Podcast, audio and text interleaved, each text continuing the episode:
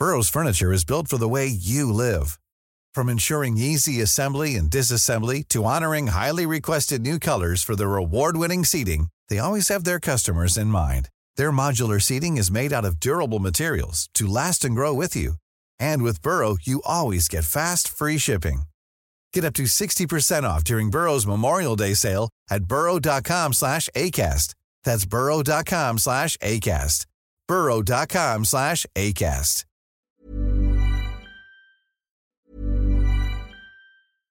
Ready to pop the question? The jewelers at BlueNile.com have got sparkle down to a science with beautiful lab-grown diamonds worthy of your most brilliant moments. Their lab grown diamonds are independently graded and guaranteed identical to natural diamonds, and they're ready to ship to your door. Go to Bluenile.com and use promo code LISTEN to get $50 off your purchase of $500 or more. That's code LISTEN at Bluenile.com for $50 off. Bluenile.com code LISTEN. Burrow's furniture is built for the way you live.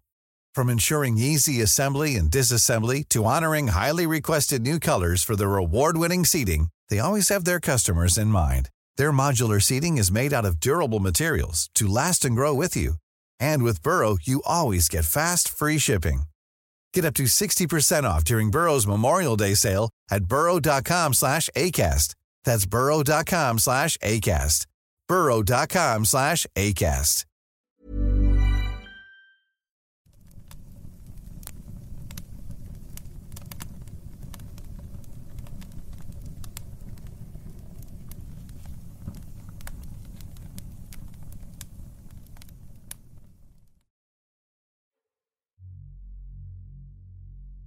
No me entristece el fallecimiento reciente de mi abuelo.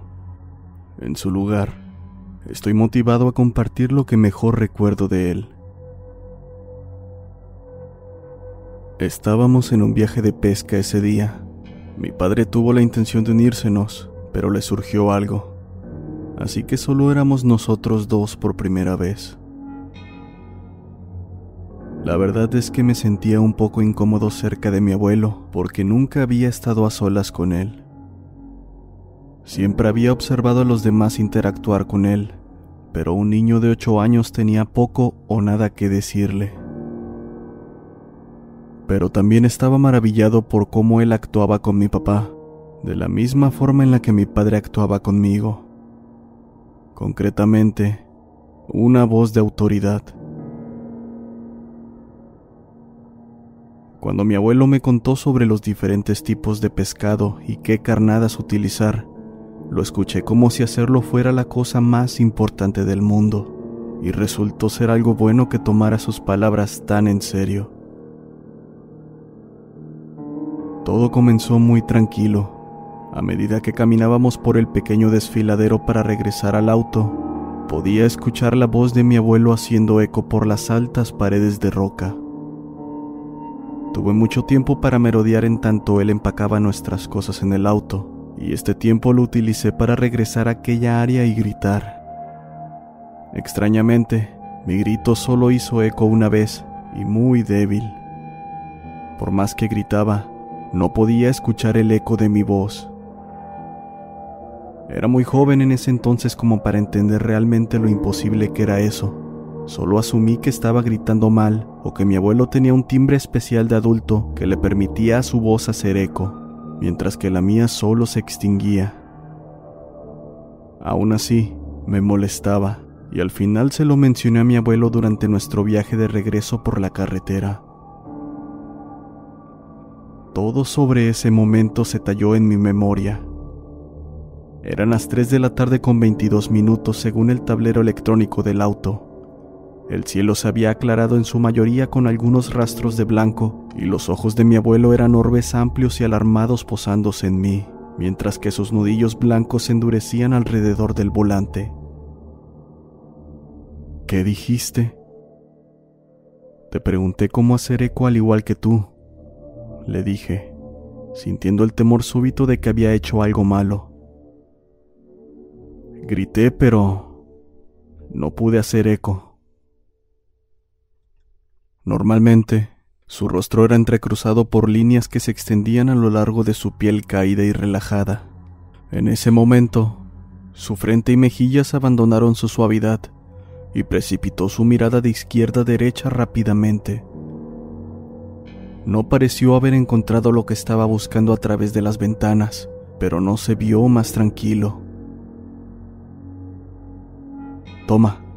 Se reclinó y abrió la guantera frente a mí para sacar una bolsa de gomas de caramelo. Sonreí por un momento, pero no me las estaba dando como un regalo de la manera en la que lo había pretendido.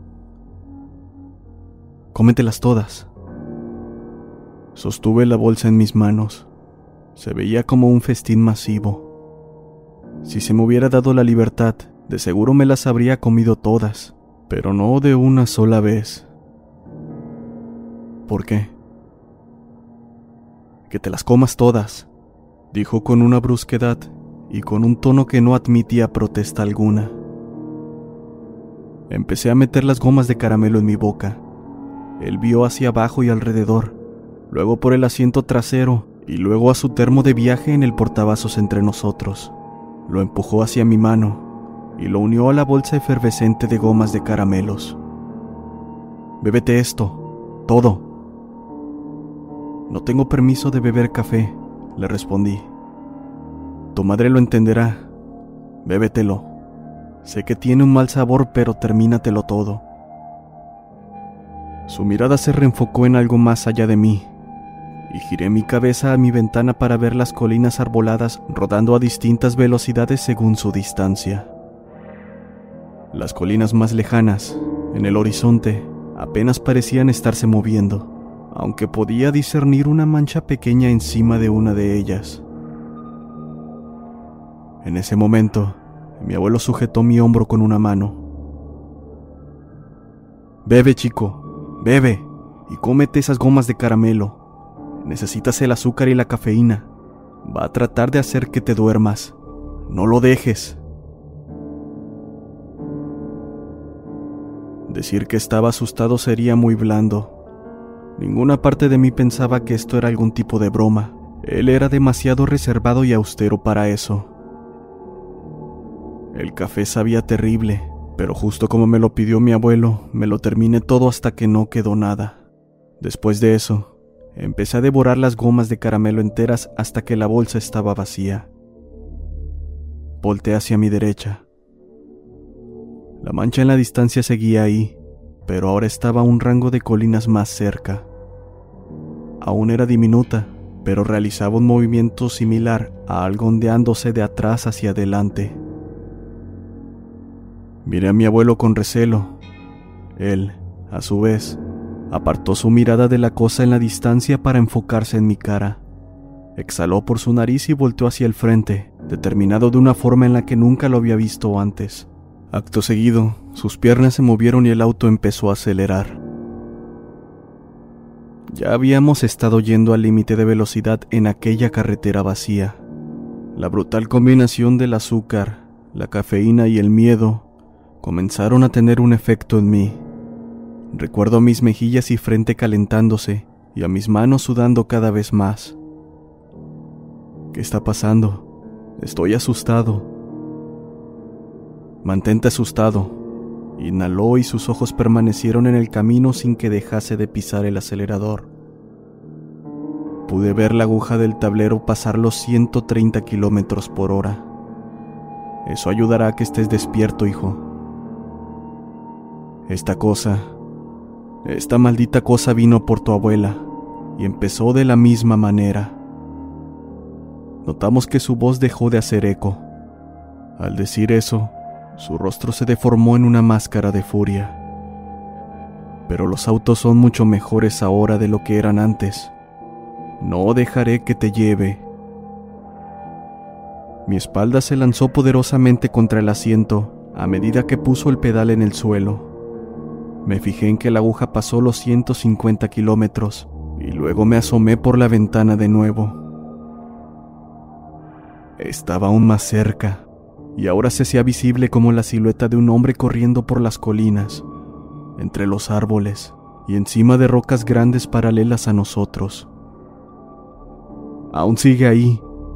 Mi abuelo gruñó con enojo y empujó su pie hacia abajo sonoramente. Me agarré de la manija de la puerta conforme nuestro auto alcanzó un máximo de 160 kilómetros por hora y empezó a sacudirse. Me pareció que estábamos yendo en un proyectil mínimamente controlado, más allá de cualquier límite de seguridad, y me aterrorizaba la idea de que la carretera dejara de estar sola y embistiéramos otro auto o un camión. Pero incluso a través de ese miedo y adrenalina sobrecogedora, un cansancio helado se logró filtrar por mi columna. Mis ojos se sentían pesados y, adormilado, vi hacia mi derecha. La impresión me despertó de nuevo.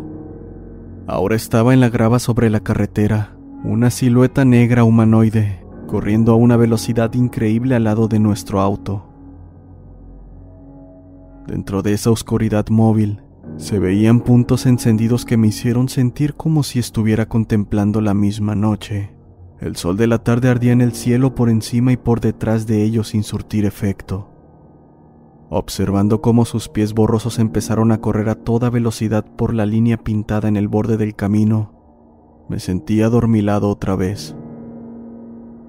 Eso corría a nuestro lado, pero acercándose. Despierta, gritó mi abuelo, arriesgando una mano fuera del volante para poder agitarme. Está tratando de drenar tu vida. Despierta. Movió el auto un carril hacia la izquierda y aún presionando contra mi asiento por la aceleración, miré hacia la persecución hipnotizante a la mitad de la carretera. Poco a poco, pies negros aterrizaban sobre cada zancada, manteniendo nuestro ritmo. Recuerdo que el auto se sacudía agresivamente a mi alrededor como había imaginado que lo haría un transbordador espacial. Sabía que nos estábamos acercando a los 200 kilómetros y acercándonos a lo más que el auto podía ofrecer. En ese momento, me perdí en las estrellas de esas piernas de vacío a medida que corrían junto al auto y se avecinaba con una mano para abrir la puerta. El viento estalló a mi alrededor cuando la tormenta de 200 kilómetros arremetió contra mi ropa y cabello. Sobresaltándome, grité y mi abuelo movió el auto a la izquierda tanto como pudo sin sacarnos del camino. No importó. La silueta sostuvo la puerta abierta con su brazo estrellado y empezó a prepararse para saltar al auto. Esa cosa con su otro brazo me agarraba el cuello, y el frío que me confirió no puede ser comunicado con simples palabras. La descripción más afín que puedo dar es que la velocidad y fuerza desmedida de esa cosa me detestaba. En algún lugar, el hielo y la antivida eran el estándar, moviéndose a velocidades absurdas por el vacío, y esta cosa representaba una pequeña parte de esa voluntad exánime. pero no estaba aquí por completo. Solo podía interactuar con nosotros durante ciertas oportunidades. Mi abuelo emitió el único grito de terror que escuché de él, cuando pareció que el auto se estaba desmantelando. Miré hacia el velocímetro y noté que la aguja estaba enterrada ilegiblemente en la banda plástica de rojo. Y una vez más sentí la sábana pesada del sueño caer sobre mí mientras la silueta trataba de tomarme. En un intento desesperado, mi abuelo cerró la puerta de golpe, cortando así el viento. Centímetro a centímetro, comenzábamos a alejarnos. Corrió con furia a nuestro lado, pero la entidad era tan solo un poco más lenta. Habíamos escapado. Desperté en un hospital varios días después. Por supuesto, mi abuelo no le contó la historia real a nadie, pero los doctores tuvieron suficientes distracciones. De alguna forma, había perdido un número de electrolitos vitales, sales y demás, y atribuyeron a mi coma una especie de desequilibrio dietético grave. Pero en fin, yo sabía la verdad y me he asegurado de decirles a las personas que me importan sobre el pequeño consejo que mi abuelo me dejó. No es prioritario si tiene sentido para ti o no, solo presta atención. aún está ahí afuera, en el campo abierto del medio oeste, y probablemente ha estado ahí siempre. Pero claro está que nunca tuvo problemas antes de que incorporáramos las grandes velocidades en nuestro diario vivir. Todos los días mueren personas por haber quedado dormidas al volante, y ahora sé con seguridad que no todos esos sucesos son inocentes.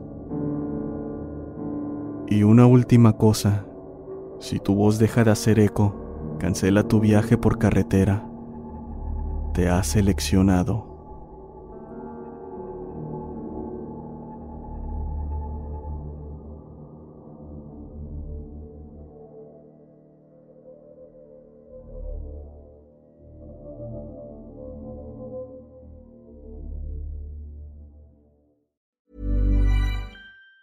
Even on a budget, quality is non-negotiable. That's why Quince is the place to score high-end essentials at 50 to 80% less than similar brands. Get your hands on buttery soft cashmere sweaters from just 60 bucks, Italian leather jackets, and so much more. And the best part about Quince, they exclusively partner with factories committed to safe, ethical, and responsible manufacturing. Elevate your style without the elevated price tag with Quince. Go to quince.com slash upgrade for free shipping and 365-day returns.